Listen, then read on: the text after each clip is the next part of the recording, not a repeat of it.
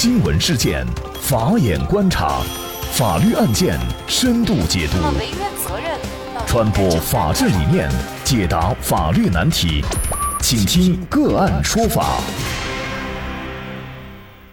大家好，感谢收听个案说法，我是方红。更多的案件解读，欢迎您关注个案说法微信公众号。那今天呢，我们跟大家来了解这样一起案件：肿瘤手术以后五年起诉医院，院方被判赔二十万。那这个案例呢，是来源于北京法院审判信息，具体的案件情况来源于新媒体医脉通。那具体案情呢，我们先跟大家一起来了解一下。这柳大妈呢，因为便血。在二零零九年呢，就在一家知名的肿瘤医院就诊。那入院诊断以后呢，为结肠癌。那医院的术前结论，还有术前小结手术同意书等，都载明拟行手术为直肠癌根治术的手术。而实际上呢，实施手术为腹腔镜下直肠癌手术。手术以后半个月，刘大妈出院，住院诊断为直肠癌，建议综合科门诊治疗，定期外科门诊复诊。术后三个月，刘大妈在当地的医院被诊断为直肠阴道瘘，住院治疗。术后一年，柳大妈直肠癌术后复发，再次接受直肠癌根治术。可是后来呢，发现已经肝转移，接受了综合治疗。那手术后两年多，柳大妈在复查的时候再次发现肝转移，但是考虑到患者当时已经是恶病质的晚期，没有手术治疗的意义，决定保守治疗。柳大妈数月以后死亡，死亡原因是。直肠癌肝转移，肝性脑病。家属在患者死后呢，把首诊的肿瘤医院起诉到了法院，要求赔偿患者三年间的治疗费、营养费、护理费、死亡赔偿金，还有精神损害抚慰金、房屋差价等各项损失二百多万元。那患方在诉讼当中就提出呀，二零零九年柳大妈首次就诊的时候呢，医方的医生告知家属不能保肛。否则呢，就会切缘不净，容易复发。结果呢，医方在未经患方同意的情况下，就私自更改了手术方案，应用了昂贵的医疗器具吻合器，强行保肛，导致术后发生了并发症阴道漏，最终仍旧切除了肛门。术后，医方没有给患者实施化疗，导致患者寿命。大大的缩减。一方认为患者第二次手术以及以后发生的治疗费用呢和自己无关，那么患者死亡是其自身疾病导致的，和一方诊疗行为是没有关系的。患者因为第二次手术而卖房，要求一方赔偿房屋的差价是不合理的。另外，患方要求赔偿三十万的精神抚慰金过高，一方不认可。那么这个案件当中，柳大妈的死亡到底跟医院是否有关系？在整个的诊治过程当中，院方又是否有过错？就这相关一系列的法律问题，今天我们就邀请云南天外天律师事务所合伙人、医师医疗法律事务部主任、中国社区医师杂志编委刘荣广律师和我们一起来聊一下啊。那么这个案件当中啊，柳大妈她的死亡到底跟医院有没有责任？就是医院到底应不应该为柳大妈的死承担责任？院方有院方的说法，那么患方有患方的说法，那么到底怎么来判断医院是否应当承担责任？如果从侵权责任法的角度来说，需要满足如下几个条件：首先是你有没有损害后果。那么就本案来说，损害后果就是柳大妈已经死亡。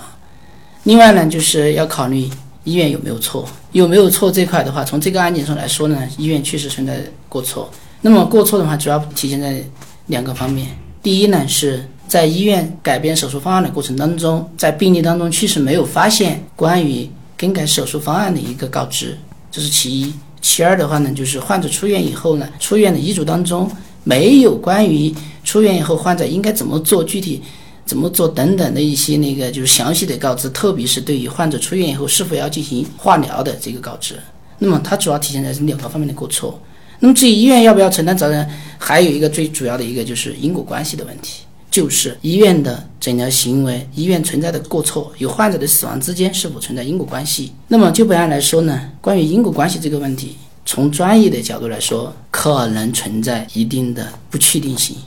因为患者死亡以后，家属没有同意尸检，那么就等于是患者死因不明。虽然说患者死亡以后，医院有一个推断，也就是患者的死因是直肠癌转移，但这个仅仅是临床上的死因，并非是病理的诊断。因此在这一块上的话，就是要谈医院是不是诊疗行为与过错之间是否存在因果关系的话，首先前提是死因是不是明确的。但是就本案来说，死因不明，那么因果关系，我认为是一个不确定性的状态。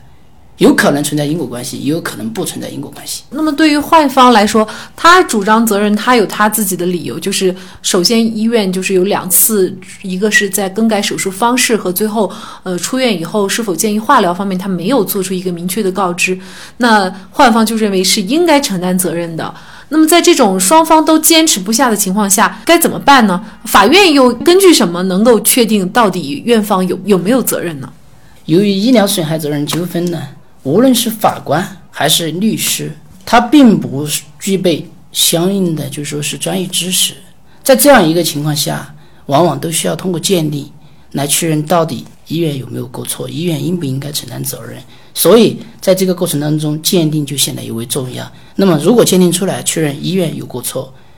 应当承担责任，那一般情况下，法院会按照鉴定意见所载明的内容。对案件最终作出裁判。那这个案件呢，也是患方起诉到了法院以后，法院委托了一个第三方的鉴定机构进行鉴定。那么鉴定机构呢，他是认为呢，医方诊疗行为是存在过错的。首先呢，就是医方在第一次手术当中擅自改变了手术的术式，没有告知的记录，在告知方面是不规范的。另外呢，术后应该是推荐化疗治疗的，但是出院诊断证明书中啊，仅仅记载综合科门诊治疗、外科门诊。复诊，那么在告知方面是存在不足的。那么在因果关系方面呢？对于医疗过错和损害后果的因果关系意见书呢，是认为啊，医院方告知不足，存在过错。那么医方的过错和患方的经济损失和经济痛苦之间呢，是。有因果关系的，应该承担主要责任。那么另外呢，直肠癌根治术以后呢，是有五五年的生存率，大概是百分之五十左右。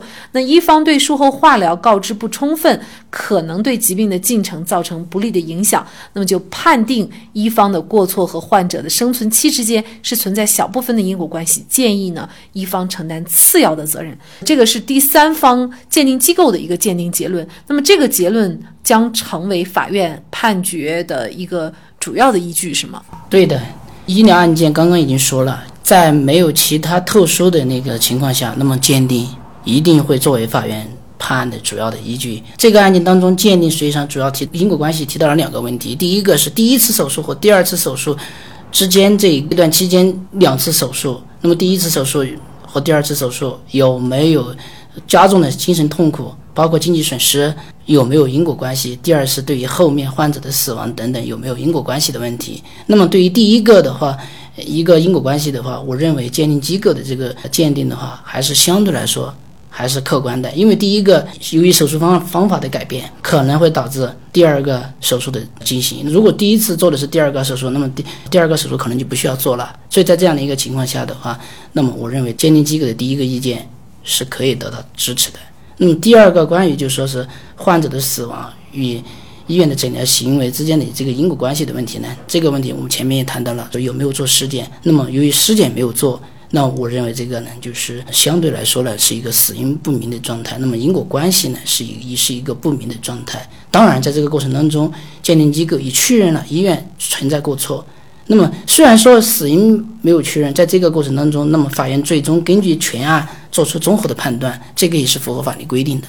那我们来看一下法院最后的一个判决。法院是根据鉴定意见书判定，一方赔偿死亡赔偿金是二十万块钱，那么精神损失抚慰金是一万块钱。那么这个死亡赔偿金的二十万呢，是按照一方承担次要责任的底线，也就是百分之二十来判决的。那么也驳回了其他的一个诉讼请求哈。那么也就是说，基本上院方呢，他是按照这个医疗建议书第三方机构出具的这个鉴定结论。为主要的依据来判决这个案件的，那么可能这就涉及到一个问题了，就是说在实践当中啊，很多患者对于第三方机构进行的这个医疗责任纠纷的一个鉴定，哈，经常有的时候是不服的。那么在不服的情况下该怎么办呢？不服的话，在实践当中呢，可以有两个救济方案。第一呢，可以针对鉴定意见直接申请鉴定人出庭，那么就鉴定人在鉴定过程当中所考虑的这些问题。进行庭审现场的一个举证或质证。当然，如果说是那个申请方的意见和鉴定人意见恰恰相反，而且就说是能够充分的说明鉴定人的意见是不具有客观性的，那么就可以推翻鉴定意见。那么法院可以考虑不采纳鉴定意见，这是第一种。第二个呢，就是由于医疗的一个专业性和特殊性的问题，要想让推翻鉴定意见的话，往往需要。申请专家辅助人出庭，那么专家辅助人的作用就是站在专家的角度去分析、去判断鉴定报告当中所指明的这个鉴定所判定的内容是否是客观的，是不是符合医疗常规的。那么让专家辅助人和鉴定人当庭进行对质，那么这样的一个过程当中，往往那个就看谁的观点更容易被法院采纳。那么谁的观点往往就能得到支持？如果专家证人的观点能够得到法院的支持的话，那当然鉴定意见就可能不作为法院裁判案件的一个依据了。那实际上，我们去医院就医的患者哈，都有这样一个体会，就是咱们医生的这个告知义务哈，有的时候可能确实是尽的不是很充分哈。因为通常我们可能花一个上午的时间，几个小时排队，终于到了我们，但是一两句话就被这个医生打发了哈。具体是怎么回事？如果想具体跟医生交流的话，那么有些医生有耐心还好，那也有一些医生没有耐心，可能就也不愿意多说。那么这个案件是最后的这样的一个判决，是否高告诉我们，就是说，一旦医生他没有尽到告知义务，而且这个告知还一定是在病历上或者是遗嘱上有书面的这种形式，